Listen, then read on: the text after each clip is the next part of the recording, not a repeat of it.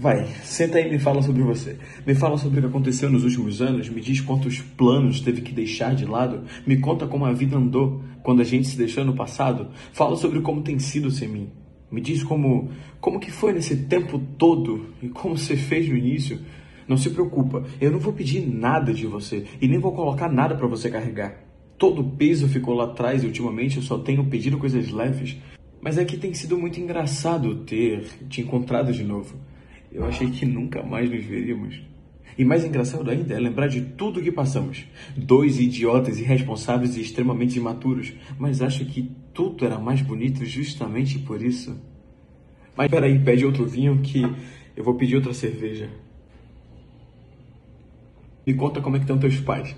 Eu lembro que eu amava as reuniões de família que eles faziam. E teu irmão conseguiu cursar o que queria?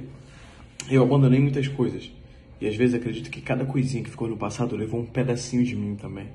E foi aí que fui me desfazendo aos poucos. E tudo de novidade que foi chegando não foi suficiente para reconstruir o que já tinha sido desfeito. Mas mesmo assim eu tô lutando contra tudo isso.